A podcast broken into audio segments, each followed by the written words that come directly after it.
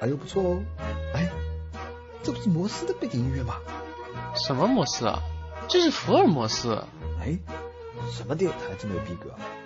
我怎么不知道？麻呢电台啊。我台的 QQ 群号是三幺四九幺零三九三，我台的微博是干嘛电台，我台的微信是干嘛播客。哎呦不错哦，这是摩斯的背景音乐啊。哎，是麻呢电台。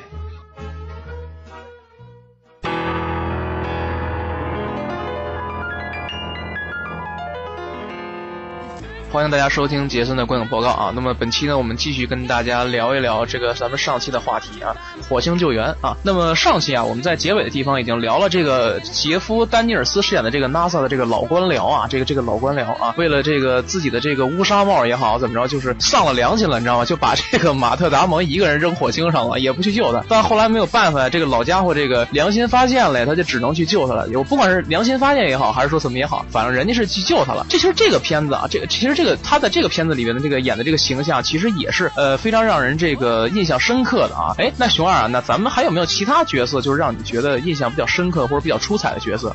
有的是等于说是呃，应该如果已经做完观影的观众，应该对一个角色应该非常的这个有印象哦，有记忆点哦，就是陈鼠扮演的这个中国这个宇航局的这个这个这个角色，漂亮，会觉得说呃在。很多的这个西方面孔啊，西方演员面孔，哎，突然出现了一个亮点啊，就等于说是一个东方的，尤其又是呃中国人的这个角色。那陈楚这个演员，呃，熊哥这边简单跟大家介绍一下哈，嗯，他是等于说是他。早期早期是一个等于说是舞蹈演员，那他同样也是科班，就等于说是专业出身的这个中央戏剧学院。那等于说他早期的时候，其实一直都是专注于这个电视剧的拍摄。那之后了，之后他的电影代表作，其实这一部应该就是算呃第一部的这个代表作。包括他现在有一部呃《怦然心动》，这个杨幂呃大幂幂跟这个李易峰 呃对这部片子。啊，也同样在上映。那他在里面也是有一个角色。那其实，呃，先呃撇开陈楚这个女演员哈，那其实这一段剧情，其实在当时应该大家会觉得，哎，为什么会放了一个这个中国宇航局？那包括了一个等于说是一个计划啊，就是大家如果看过已经观影过的观众会觉得说，哎，为什么会？呃，在里面有一个这个这个什么计划，然后包括陈楚说的这些台词，哎，那这样我们不就让他们知道我们也有能力去做这样的这个宇宙探险任务哦？其实这在在都说明了说，其实呃这部影片它非常的想要呃积极的呃带动这个中国市场，包括现在这几年呢，好莱坞这些大片其实一直是中国这个市场是一个很大一个市场，那他们也在用各种方式去。探索包括了这个呃宣传品的部分，待会杰森可以跟大家聊聊聊聊这部呃片子的这个包括一些周边的宣传产品。那熊二这边先简单跟大家说，就是就像刚刚熊二跟大家说的，这个非常的专注于以各种方式，然后包括了很多一些。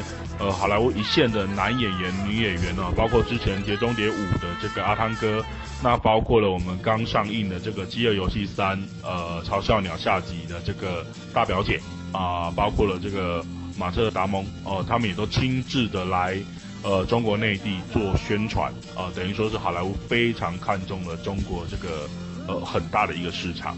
是啊，我觉得啊，就是中国中国市场啊，怎么说？就是现在属于一个市场繁荣化的阶段啊。就是基本上我们可以看到，好多影片其实，在北美并不卖座。咱就说一个不争的事实啊，这个东西可能我说完以后可能会招黑啊，但是没有关系啊，我台就是这样。哎，你越骂我越高兴啊，这样的话我们收听量就高了，对吧？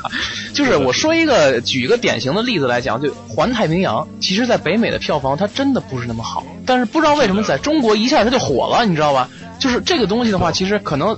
这个可能是搭上前两年呀，就是这个中国可能刚进这个三 D 技术来讲，可能这哎中国人觉得哎咱们这新鲜呀，是吧？以前咱电去电影院，咱这个反正同样是花那么多钱，我干嘛不看这个特效大片呢？哟，这有一大怪兽，哎，你看没有？还能哎还还有机器人，哎，这东西新鲜没见过是吧？可是老美不一样是吧？人家美国人就是老看这个片子，审美疲劳，他腻了，你知道？他反而比如说看一些像那个咱们一些香港邵氏七八十年的那些 B 级片或一些这武打片，人家觉得新鲜，对吧？人可能你把这片子放进，可能人家有市场，对吧？其实这些都是同理的这样的一个事儿。而且刚才咱熊二也提到过说。惯的问题，关于对对对对，其实刚才熊二也说了，说这个咱们这个陈陈数对吧？这个陈数这个女演员，其实这个女演员呀，这个给我印象其实也算蛮深的，因为为什么呢？之前她跟这个黄教主啊演过一个电影，不是演过一个电视剧，叫什么呢？叫《新上海滩》。哎，熊二你肯定看过这个《新上海滩》对吧？这这里边就演了一个，反正也算是一个配角吧，也不算太出名，但是我一下就记住这个人，也是挺有看点的。然后之后她最有最她最有代表作的一部电视剧应该是《铁梨花》。对铁梨花。对，其实这部电视剧在内地还是比较火，但是我后来真的我在看电影的时候，我吓了一跳，因为我在看电影之前我是从来不会看任何的简介的，因为我就是想保持一个神秘感，真的吓了一跳。他跟一个这个算是香港还是算台湾的一个男演员，就高雄，就这这个演员就是之前在大灌篮里客串过周杰伦的师傅啊。熊二，我不知道这个演员说的对不对？他是高雄这个这个这个角色是香港人还是台湾人呀？他应该是香港人啊，香港人啊。你说香港人，你说起个名字叫高雄，你说。这个 是吧？有点奇异了，对吧？啊，就是他们两个，对，你看他们两个在这里边啊，就是出演了两个中国影中国航天局的这两个官僚，反正也算是官僚吧。呃，为什么这么说呢？说这个他们在想啊，就是呃，美国宇航局发出这样的一个这样的一个环境，就是意思就是跟你诉苦呗，对吧？我们现在发现了我们这个宇航员的这个踪迹，但是我们本着人道主义的精神来讲，我们也不能不救他。但是救他过程中呢，我们有困难，你说这怎么办呢？对吧？把这个问题他就抛到中国这边，那中国怎么中国其实我们中国那时候也有一个登月计划，就是用一个叫做太阳神号的一个东西。咱们也有一个登呃不是登月计划，是登火星计划。你看我这个太激动了，一提到我们中国，我就觉得我们伟大的祖国现在繁荣富强了，对吧？呃，它有一个登陆火星的这样一个计划啊。你看，就是为了救人。你看啊，就是体现出你看。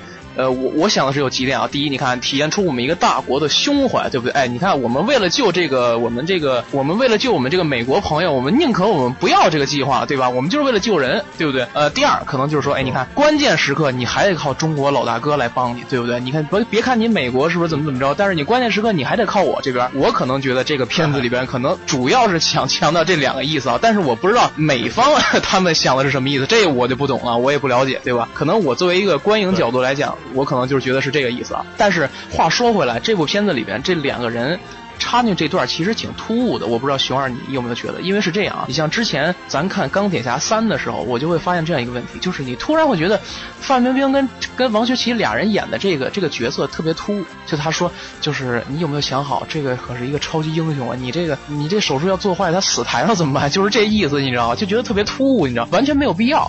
你就像，而且刚才你也提到说这个《碟中谍五》嘛，就是这个阿汤哥所饰演的这个呃这个角色，不是他所饰演的角色，是他这个戏里边张静初也客串了一个角色，就是真的这些小角色就是可有可无，说白了就是。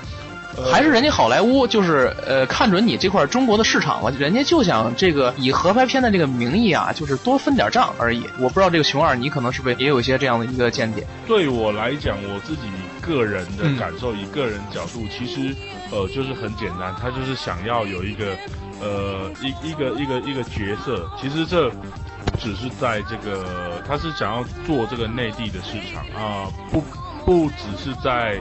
呃，电影这个娱乐传统娱乐产业哈，其实，在各方面也是啊。如果说有一些观众，如果他是 NBA 球迷，或是呃美国职棒大联盟球迷，嗯，他也会呃意意识性的去找一些呃，比如说中国的，甚至足球也是一样的啊，呃，都会找一些中国的这个这个球员呃去，那他可能不见得是呃技术技巧非常好，但是他呃总是。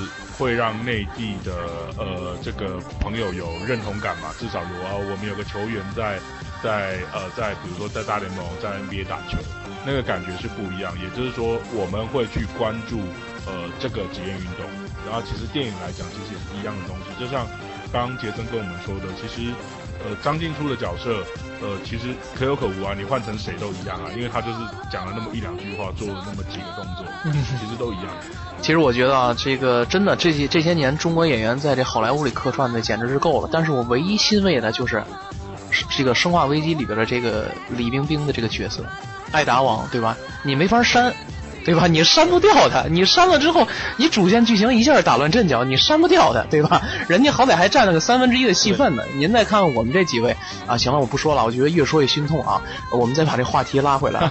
其实啊，我就觉得，后来我看了一下演员表，我吓了一跳。为什么呢？说哎，我们这个漫威里边这个演冬兵的这个角色的这个这个哥们儿啊，叫呃叫什么来着？让我容我想一想，你不要提醒我啊。塞巴斯蒂安斯坦啊，他在这里边他居然也演了一个宇航员，但是我觉得这个存在感实在是太低。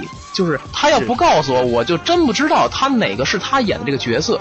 我不知道你有没有这这个感觉啊，熊二？我真觉得就是真的是真的是够了，就可能是有一种怎么说呢？就是凭借他来造势，因为之前也是啊，呃，因为之前也是这个塞巴斯蒂安呀跟这个呆萌一块来中国不是进行宣传嘛，对吧？可能就是说两个凭借两个人的这个知名度来造势嘛，然后这一看，哎，忽悠忽悠中国老百姓啊，比如说，哎，你进影院吧，你看看我吧，对吧？等看完之后一看，哎，人呢？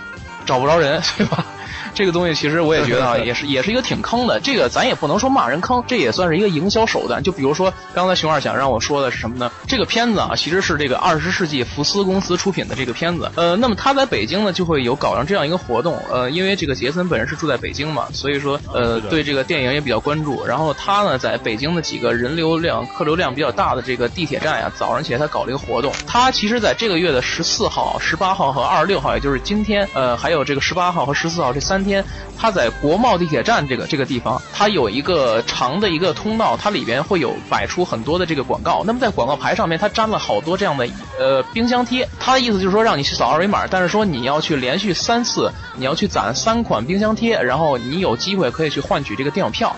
哎，这样我就觉得挺有意思啊，因为这个杰森本身来讲也算是一个电影发烧友啊，就是有这么一个呃爱好，就是爱奇艺收集一些这些电影的周边。很可惜的是啊，我我知道这个消息的时候，其实已经过了十四号这一轮了，我就从十八号开始攒。那十八号攒完之后，今天二十六号早上一看，哎，果然有，我又攒了一块冰箱贴，其实也挺精美的。哎，这样正好我们也可以搞一个小小的活动啊。这个回头我们在节目录制完毕之后啊，我们会举行一个小小的一个有奖竞猜的一个活动啊。那么具体呢，具体什么具体的什么什么问题呢？我们会让这个呃我们的工作人员在贴吧上啊，给给大家那个发一个问题，大家回头留一下言就可以。我们会在这些留言的这些听众里面啊，抽取一名幸运观众啊，幸运听众啊，把这个冰箱贴啊算寄给你，也算我们对他。大家一个小小的礼物啊，小小的礼物。呃，这样啊，也跟也跟在在这里面也介绍一下我们这个官方贴吧啊。暂时呢，用咱们的干嘛电台贴吧，大家在在这个百度贴吧里面搜索“干嘛电台”就可以找到贴吧啊。当大家听到这个电呃听到这期节目的时候，我估计这个贴吧帖子早沉了，所以大家一定要抓紧时间啊，抓紧时间。呃，刚才也就是介绍一下这个电影的宣传物料啊。哎，熊二，刚才我们也提到这个冬兵这个角色了啊。那么我们再看看啊，呃，我记得这里边印象还有比较深刻的就是可能是一个黑人演员，就是演的挺大的一个演员啊，就戴眼镜那个，就是就是他，就是一手策划说想这个把这个马特达蒙救回来。哎，这个演员他在这个戏里边的话，呃，你觉得他的表现如何呀？呃，这个演员哦，那个切瓦特艾加福特，嗯，呃，他其实也就是一个相当老牌的演员，然后他最其实最早起来，他也算是等于说是戏剧出身哈，因为呃，其实因为他是英国人嘛，标准的伦敦人，那他做的这个其实很。很多呃英国演员，他的等于说是基本功底哈，练功的时候其实是在这个呃都是从戏剧出身哈，包括了歌剧。那这个这位演呃男演员也是一样同样的角色哈。那他等于说是他其实成名的也算相当的早。那等于说他也有过很多次呃一些比较大的奖项的一些提名的这个部分。那他也拿过了一个等于说是呃戏剧类的戏剧奖，那最佳男主角。那他等于说是这一次是在这个呃火星救援这部大片里面扮演了这个这个角色的，就是说刚刚杰森说的这个一手策划这个马特达蒙，然后包括一直。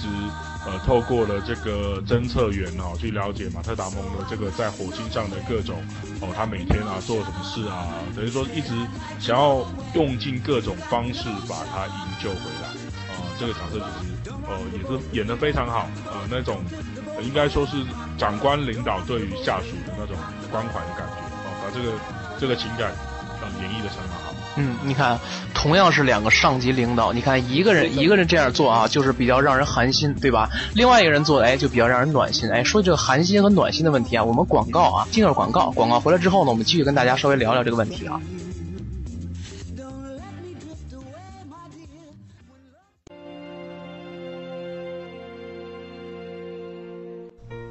我们爱吃荔枝，们心中有一座喜马拉雅，我们都想成为涅槃的凤凰。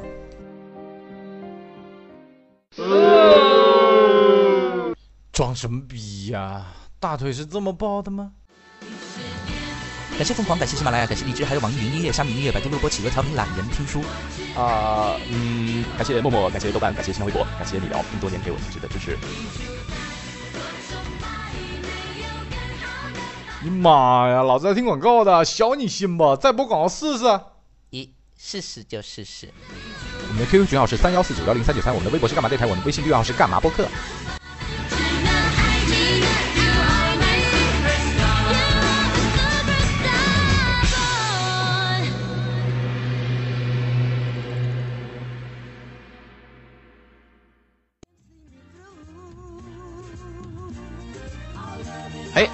广告回来之后啊，哎，我们很有惊喜啊！这个广告回来之后，我们捡了一个，我们捡到了一个宝哎！我我我台啊又有一个新进的一个这个主播啊，Joker 啊，也是一个非常有才华的一个年轻人啊。我台同样都是年轻人啊，对吧？呃，Joker 这个也是刚刚赶来看完这个《火影救援》来，急急忙忙就跟我们来做这个节目了，也是很感谢 Joker 啊。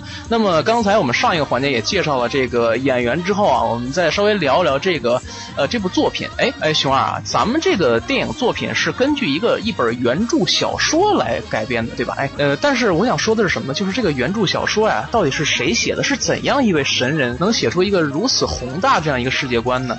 呃，对的，呃，这个杰森刚刚提到哈，这一部这个呃特效科幻呃冒险大作，呃，它其实是呃有原著小说改编的。那先跟大家介绍一下这个作者哈，安迪威尔。呃，其实他这个原著作者，其实他就是父亲是一个物理学家，母亲是一个工程师，从小就喜欢阅读这些科幻呃小说的这些作家的作品。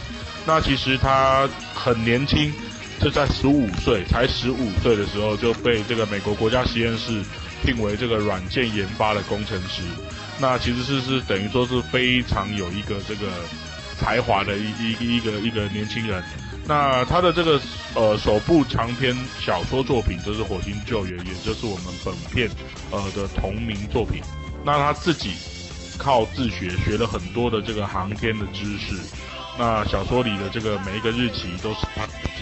经过自己的推敲，然后自己的计算，那出来的这个这这部这部这个科幻小说。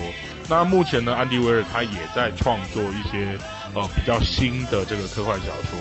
那之后可能就会有各种不同的呃，我们喜欢一些一些这个外星人的这个光束啊这些东西。呃的会加入到这个新的作品或者新的电影里面。哎，刚才这么一介绍啊来讲，我听了一下啊，这个也算是一个青年才俊啊。其实呃，这个我也可以换个角度来理解，就是说这个怎么说呢？人毕竟也也是原著作者嘛，也可能就是说呃，人家专业也就塑造了一下这个马特·达蒙他饰演的这个呃这个宇航员，他不仅仅是宇航员，人家还是一个植物学家。哎，你想想这一个植物学家吧，他被困在火星上了，他居然没有被饿死啊，他居然还会种土豆吃。哎，我倒觉得啊，这个种种土豆吃这个这个这个点，其实我看完之后，我觉得哎，其实挺有意思的。哎哎，朱克啊，哎，这个我不知道你对咱们这个种土豆这个事儿有没有什么想说的吗？因为你刚看完电影，我觉得可能印象会比较深刻。对，你说的挺对的。我看到这个场景的时候，哎，我突然觉得这个跟一般的科幻片还真有点不一样，就是它特别的有生活这种情绪、这种趣味吧。就是，哎，有的时候它高科，咱们这个时代都是高科技啊，什么都特别的先进的情况下，反而你返璞归真，一个这样的宇航员在别的星球上其实是在怎么说呢？在种植土豆，就是从事一个农民的这样一个工作，我觉得其实挺别有新意的，而且它又很合理。那是因为他要维持自己的就是，呃，吃这个问题，所以。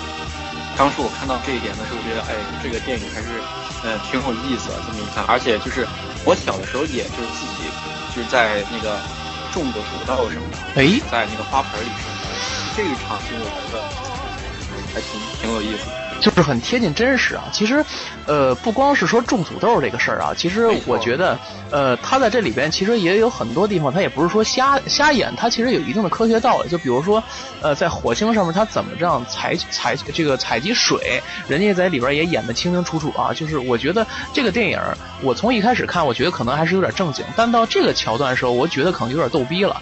就是这个电影怎么说呢？就是感觉有点像那种。就是我我用一句这个不太恰当的话来介绍一下，就可能是那种一本正经的胡说八道那种感觉，就是那种特别搞笑，你知道，就是反差比较大，有点像逗逼片了。就从这块开始，对吧？而且从这段开始之后，它的配乐也发生了一些变化。哎，说到这个配乐，我觉得啊，这个我们这期节目可能也聊有点多啊。我为了让大家呢继续听我们这个节目，我决定把这个配乐方面的事儿放在第三集我们来聊一聊啊。呃，我我宁愿让你们骂我是这个无良商家，但是我觉得呃剩下来的时长可能不太够聊的所以说。要想听咱们的关于咱们的配乐以及接下来的精彩的一些呃对电影的分享，我们下期节目再见啊！那么本期节目我们先到这儿，那么下期节目再见，拜拜，拜拜。